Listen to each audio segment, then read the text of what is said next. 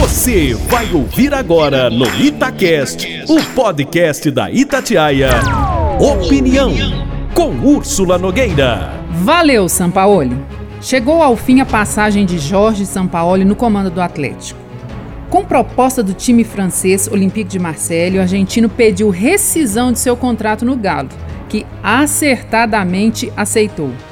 Melhor que a decisão foi dele e não do clube. Dá menos conversa fiada, dá menos trabalho, vida que segue para o clube e para o técnico. Mas a proposta foi apenas um motivo para o fim do casamento, que durou menos de um ano.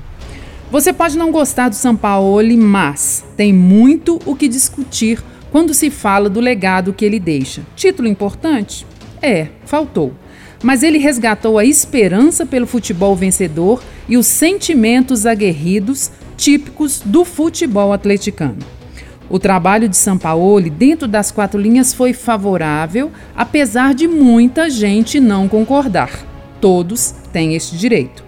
Ele elevou o patamar no Atlético, tanto no Brasil quanto fora, e classificou o time para a Copa Libertadores. Talvez não houvesse outro técnico que fizesse o que ele fez.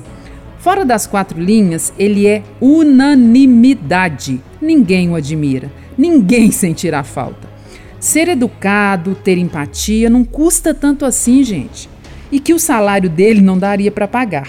Não custava nada tentar falar algumas frases em português, ou apenas algumas palavras.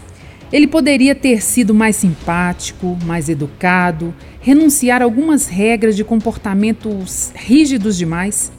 E nem me refiro a ele dar ou não entrevistas para a mídia.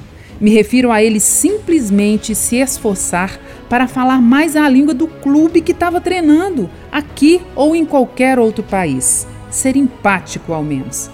São duas coisas distintas, mas que se complementam: o técnico dentro e fora de campo.